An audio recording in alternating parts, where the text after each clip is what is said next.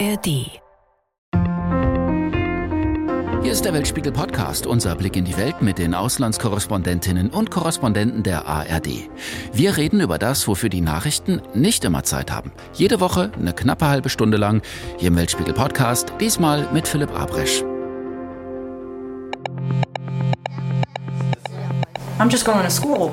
Ich bin doch nur ein Schüler und ihr behandelt mich wie ein Monster. Das tut weh. Das sagt Bo, 17 Jahre alt aus Florida. Ein Teenager, der trans ist.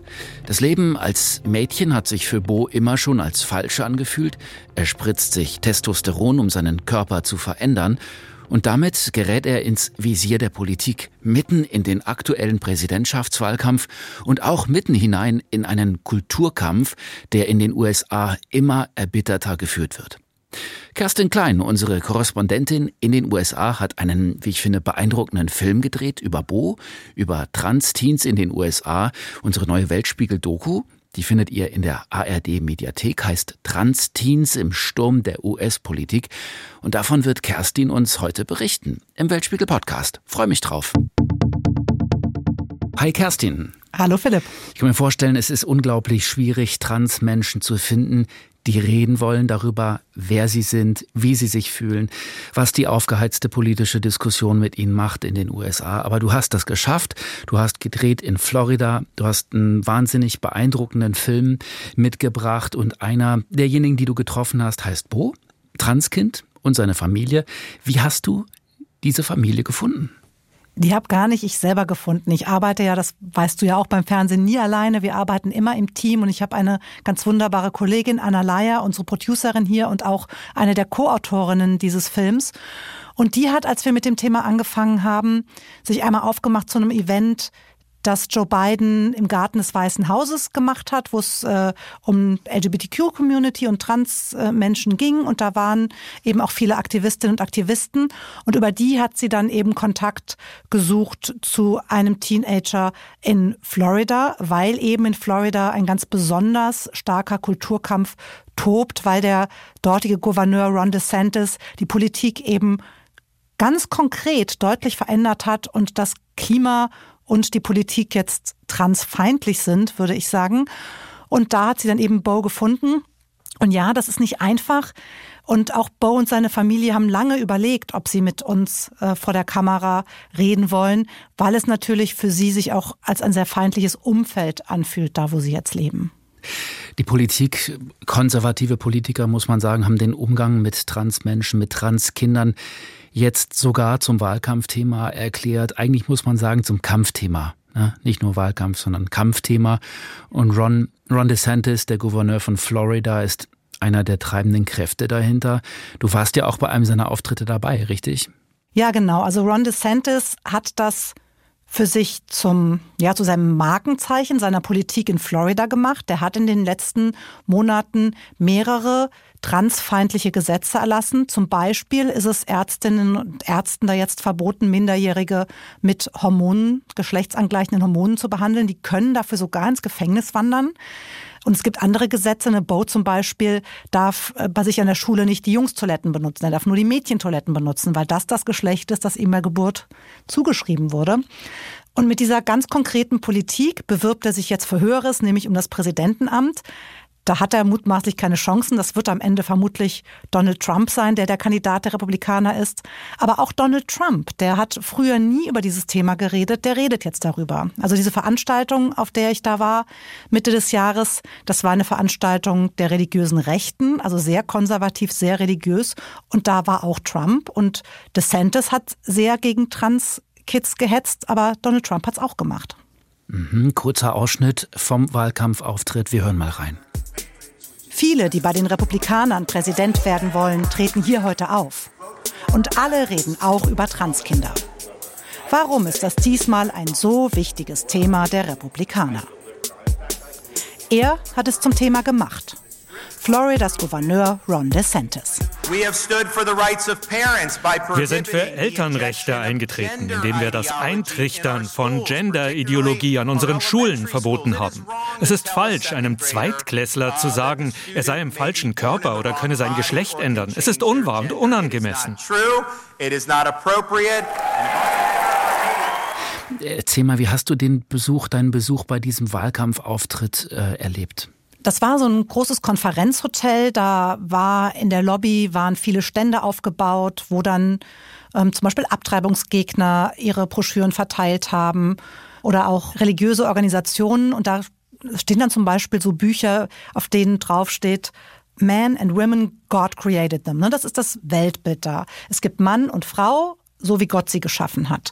Und das heißt, die Redner, die da aufgetreten sind, und es waren einige Präsidentschaftsbewerber der Republikaner da, haben natürlich auch sehr versucht, an dieses ja, religiöse Publikum zu appellieren.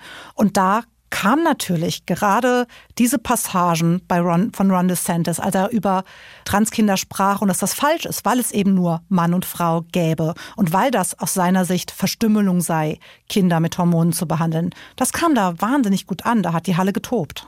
Mittendrin ins Wahlkampfgetöse sind Teenager geraten, Transkids, die jetzt gegen ihren Willen, muss man ja auch sagen, auf die politische Bühne gezogen werden, ins Rampenlicht und da eben auch zwischen die Fronten geraten. Bo ist eines dieser Transkids. Erzähl uns mal von ihm.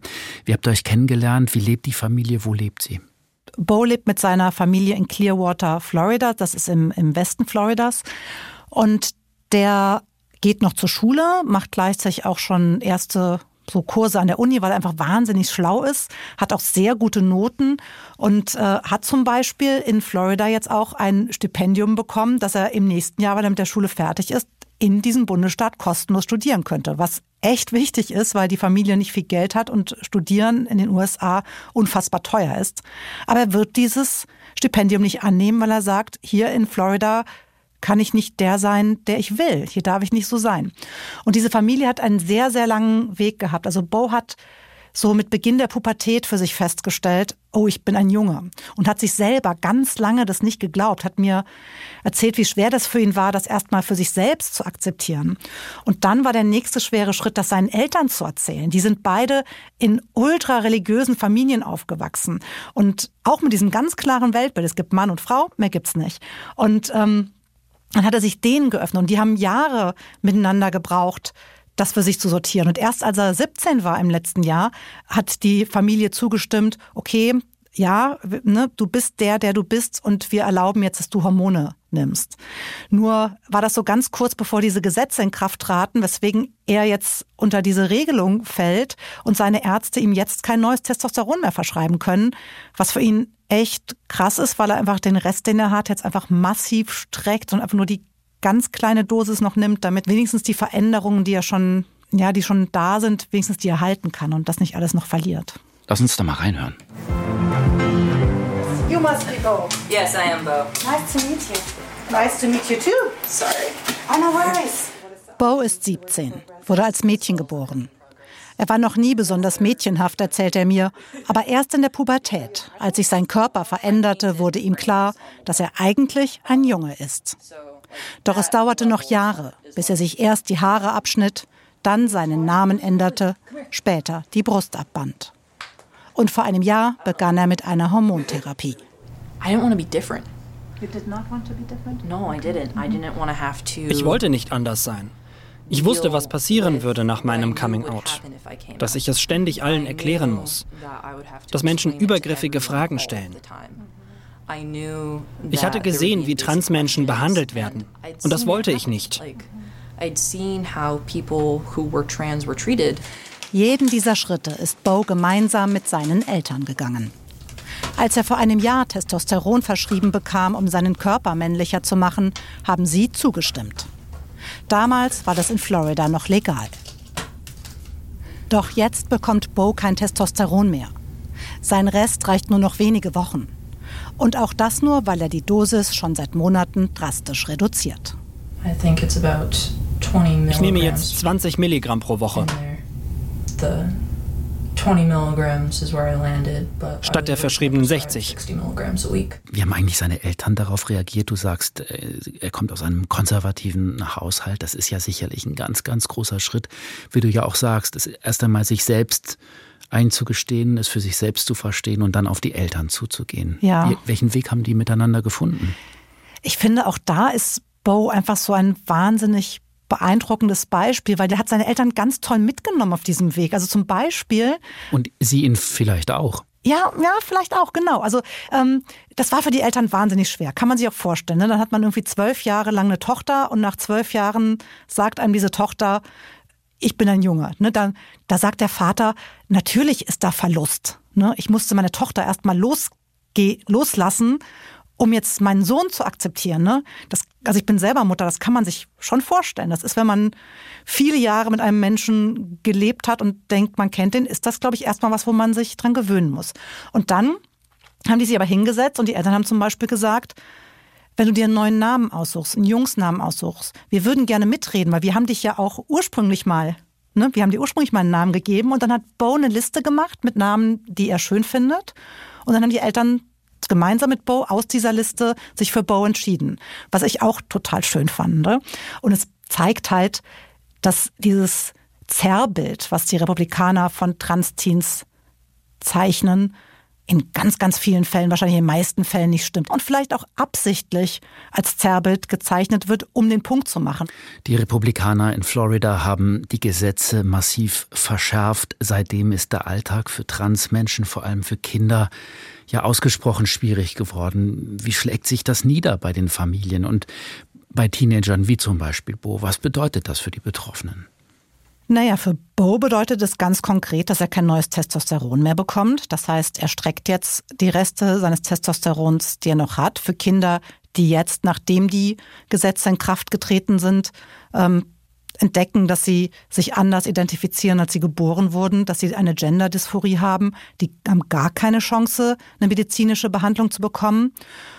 Und dann ist es im Alltag auch schwierig. Ne? Also an den Schulen, ich habe es schon gesagt, Bo darf die äh, Jungstoiletten nicht benutzen und die Lehrer im Unterricht, denen ist auch verboten, ihn mit den Pronomen anzusprechen. Also er, seine Pronomen sind halt aus seiner Sicht he, him. Aber da er halt als Mädchen geboren wurde und das in seinem Pass steht, dürfen sie ihn nur mit she, her ansprechen. Warum haben die Republikaner so ein Problem mit Transmenschen oder anders gefragt, warum machen sie es zu einem Problem? Das ist eine sehr gute Frage. Ich glaube, dass tatsächlich sehr, sehr viele, also die USA sind ja insgesamt ein religiöseres Land, noch als viele Länder in Europa, als wir in Deutschland so sind. Ne? Und ich glaube, bei ganz vielen republikanischen Anhängern ist es tatsächlich religiös motiviert. Wenn du damit aufgewachsen bist und daran glaubst, es gibt nur Mann und Frau, so, ne, dann glaubst du das und dann ist es schwierig, was anderes zu akzeptieren. Ich glaube, dass bei einem Politiker wie Ron DeSantis aber noch mehr dahinter steckt. Ich glaube, dass da wirklich politisches Kalkül dahinter steckt. Es ist einfach so einfach, ne? Man nimmt sich diese ganz kleine Gruppe, tritt man gar nicht so vielen auf die Füße, aber dienen eben ganz massiv, das nimmt man dann in Kauf. Aber gleichzeitig kann man ganz viele Wähler und Wählerinnen damit motivieren und mobilisieren. Ich glaube, das ist das ganz zynische Kalkül, auf dieses Thema zu setzen und diese Karte zu spielen, einfach weil es funktioniert. Und er verpackt das auch geschickt. Er sagt ja nicht, ich, ver ich verweigere Kindern medizinische Behandlung, die sie brauchen, sondern sein Framing ist ganz anders. Er sagt, wir schützen Kinder, wir stärken Elternrechte. Ne, wer kann schon was dagegen haben, Kinder zu schützen und Elternrechte zu stärken? Würde wahrscheinlich jeder sofort unterschreiben. Das heißt, dieses Framing funktioniert so gut und es spielt mit Ängsten und mit Sorgen. Und ich glaube, es reicht auch gerade deshalb so weit in die Mitte der Gesellschaft hinein. Aber es, was halt ausgeblendet wird, ist, dass einfach die Rechte einer ganzen Community mit Füßen getreten werden. Der Vater von Bo sagte auch, sagt auch, ne, wo sind denn unsere Elternrechte? Also der ne, wir haben dem ja zugestimmt, aber. Sie werden zum Spielball. Ja, ja. genau. Ja. Einfach, weil es funktioniert, ne?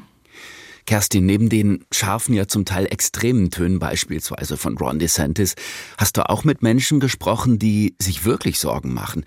Wir hören uns da mal einen an. Das ist doch kein Thema für Kinder.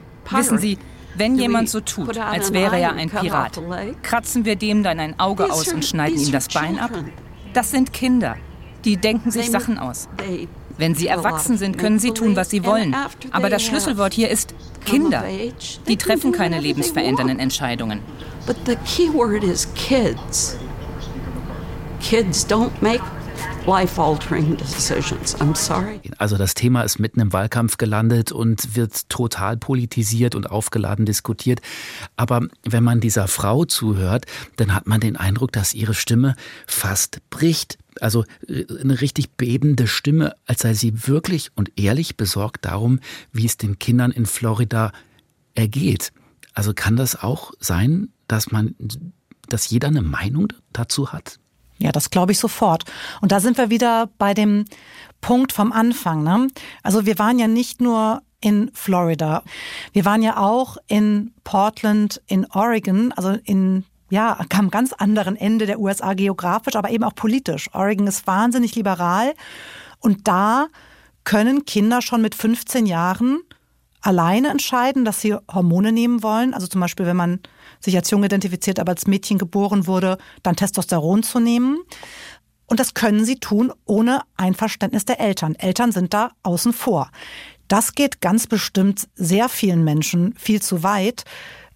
Auch denen, die eigentlich für Rechte von Transteens sind. Ne? Und diese Extreme lösen dann wieder Gegenreaktionen aus. Du hast gerade schon erwähnt, du hast bei einer Familie gedreht, die sich aber auch sehr genau überlegt hat, ob sie mit euch drehen will, ob sie vor der Kamera auftauchen wollen.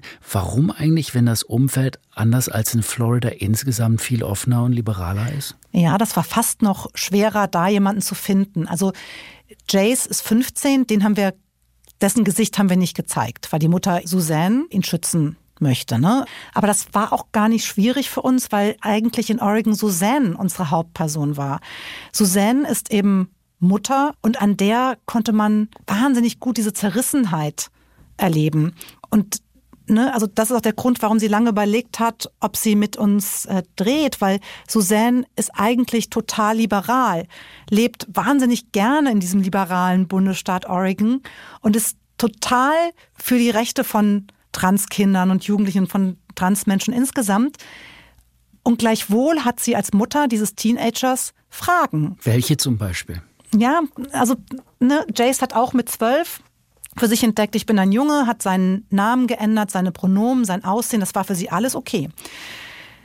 Aber als er dann kurz bevor er 15 wurde, sagte, ich möchte jetzt Hormone haben, da ging, ging mir die Fragen los, dass sie sagte, aus ihrer Sicht, ne, sie erinnert sich auch noch, wie das ist, wenn man Teenager ist, da, ne, da passiert ganz viel im Gehirn und was, wenn das jetzt zu übereilt ist und er das nachher bereut. Also sie hätte sich gewünscht, dass er mit diesem Schritt, Hormone zu nehmen, wartet, bis er 18 ist.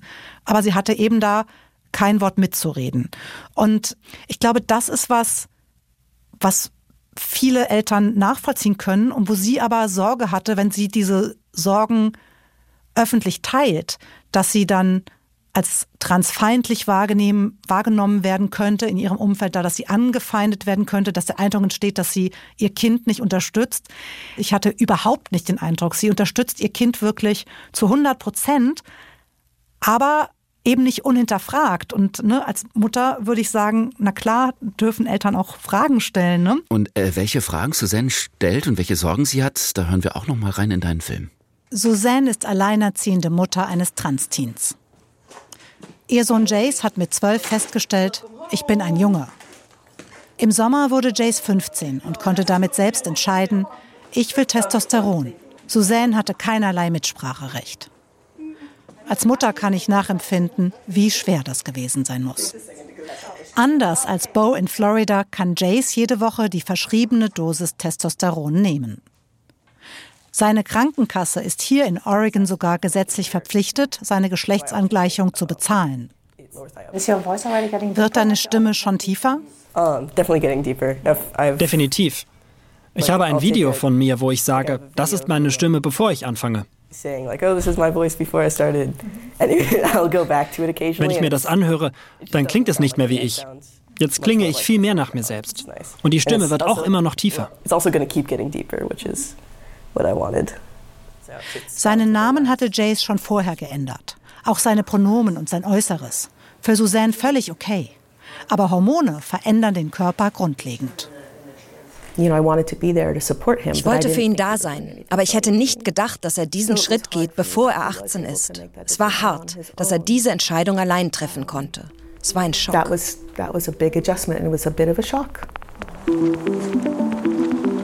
Jace empfindet Suzannes Sorgen, ihre Zweifel als Ablehnung.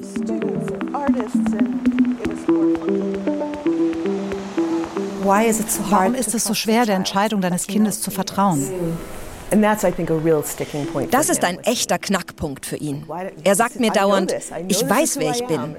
Und ich glaube ihm auch, aber ich weiß auch, wie sehr sich in dem Alter alles in deinem Gehirn verändert.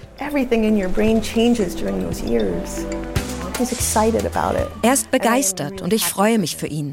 Seine Freunde akzeptieren ihn wie immer. Trotzdem bleibt meine Sorge, dass das auf lange Sicht nicht das Richtige für ihn ist.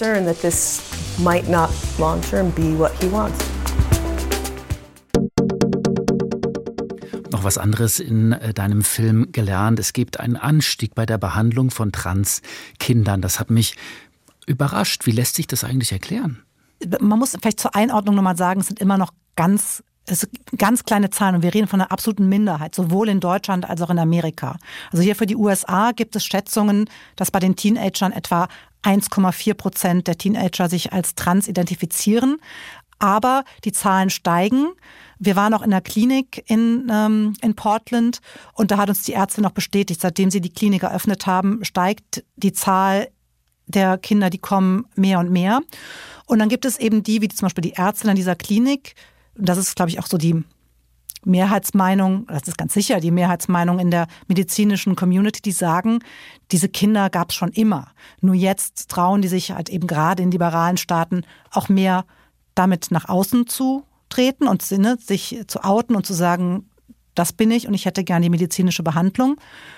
Und dann gibt es aber auch Kritiker und vor allen Dingen natürlich Leute auf der politischen Rechten, die sagen, das sind alles verwirrte Teenager und denen wird das alles eingeredet. Und dann gibt es auch Menschen, die versuchen da einen Mittelweg zu finden in dieser Diskussion, aber das geht in diesem Schwarz-Weiß hier in den USA alles ziemlich schnell unter.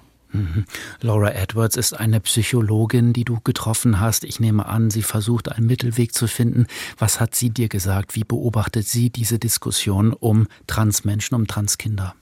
Ja, ich habe das so wahrgenommen, wobei äh, Laura mit ihrer mahnenden Position von vielen auf der Linken auch als transfeindlich wahrgenommen wird und äh, auch angegangen wird. Also die kriegt auch viel Hass ab. Laura Edwards Lieper ist eine ja quasi der Pionierinnen der äh, Transmedizin hier in den USA. Sie hat die erste Transklinik in den USA mitbegründet, also hat wirklich auch viele Kinder in diesem Prozess begleitet und ist total dafür, Transkinder auch medizinisch zu behandeln. Aber was sie sagt, ist, dass das Ganze ordentlich begleitet werden muss, dass man sich jeden Einzelfall genau anschauen muss. Ist wirklich das für die Kinder in jedem Einzelfall, also für jedes einzelne Kind, ist das das Richtige? Oder gibt es andere Dinge? Also gerade äh, in den USA haben wir auch eine äh, Mental Health Crisis, also viele ähm, psychische Probleme. Und da sagt sie halt, da muss man erst mal gucken und diese psychischen Probleme adressieren und gucken, geht es den Kindern dann schon besser oder ist wirklich diese Gender-Dysphorie das, was diese Kinder, worunter diese Kinder leiden und was wir adressieren müssen. Und was sie zu sagen hat, das hören wir uns auch nochmal an. I think healthcare providers believe that they're doing the right thing. Ich denke, dass alle, die Kinder behandeln, fest davon überzeugt sind, das Richtige zu tun. Sie setzen sich ein für diese Randgruppe, die durch die Politik gerade noch mehr bedroht wird. Sie kämpfen für sie. Aber das unterdrückt die wissenschaftliche Auseinandersetzung, weil du heute, wann immer du hinterfragst, wie wir diese Kinder behandeln, gleich als transfeindlich giltst. Bei allen, die du getroffen hast, und das wird im Film deutlich, jetzt auch im Gespräch, alle haben Unbehagen, Angst, sind sehr vorsichtig, weil die politische Diskussion so aufgeladen ist, so aufgeheizt, so unversöhnlich. Mich interessiert, was das eigentlich über die USA als Ganzes aussagt, über den Zustand der Vereinigten Staaten. Es ist so viel Unversöhnlichkeit in diesem Land und so viele Slogan und so viel, dass nur noch schwarz und weiß diskutiert wird und das funktioniert eigentlich bei gar keinem Thema vermutlich, aber es funktioniert schon gar nicht bei so einem Thema wie Transkindern, wo es wirklich um Einzelfälle geht, um Nuancen geht, um Zwischentöne geht, wo es um ganz schwierige Entscheidungen geht. Also, ne, wir hatten diesen Punkt schon. Das ist wahnsinnig viel, was diese Kinder mit sich selber ausmachen müssen. Dann ist es wahnsinnig viel, was die Eltern mit sich ausmachen müssen und was die Kinder und Eltern miteinander sortieren müssen. Also diese Familien haben schon wirklich viel, mit dem sie klarkommen müssen. Und dann kommt da obendrauf noch diese politische Debatte und in Staaten wie Florida konkrete Gesetze. Und das ist so ziemlich das Letzte, was diese Familien, was diese Kinder brauchen können. Aber das haben sie jetzt eben auch noch. Stimmenfang auf dem Rücken von Transkindern, das ist auch so ein Satz, der mir aus deiner Doku hängen geblieben ist. Was sagen denn die Teenager dazu, dass sie so ins Blickfeld gerückt werden gegen ihren Willen? Das muss ja, wie du ja auch schon sagst, unglaublich schwer sein. Ja, ich habe Bode auch ganz konkret nachgefragt und er sagte, jemand wie DeSantis, der benutzt mich für seinen politischen Gewinn. Und das tut weh. It hurts. Das waren seine Worte. Und man hat ihm angesehen, wie sehr ihn das schmerzt. Es ist nicht nur, dass er sein Leben nicht leben kann, sondern da reden Menschen in einer Art und Weise, Politiker, in einer Art und Weise über Transkinder, die jemanden wie Bo, das sieht man ihm an, wirklich, wirklich tief unter die Haut gehen. Und du hast richtig gesehen und gespürt, wie ihn auch diese diese Sprache trifft. Kerstin Klein in Washington, vielen Dank. Spannendes Gespräch zu einem spannenden und auch, wie ich finde, bewegenden Film über Kinder, Eltern, die mit all ihren Fragen an das Leben in den Sog des amerikanischen Wahlkampfes geraten sind. Sehr zu empfehlen. Läuft am Montagabend um 23.50 Uhr im ersten und jederzeit in der ARD Mediathek. Transteens im Sturm der US-Politik von Kerstin Klein. Das war's von uns. Vielen Dank fürs Zuhören, Folgen und Liken, sagen Nicole Böhlhoff, Philipp Weber und ich, Philipp Abrisch.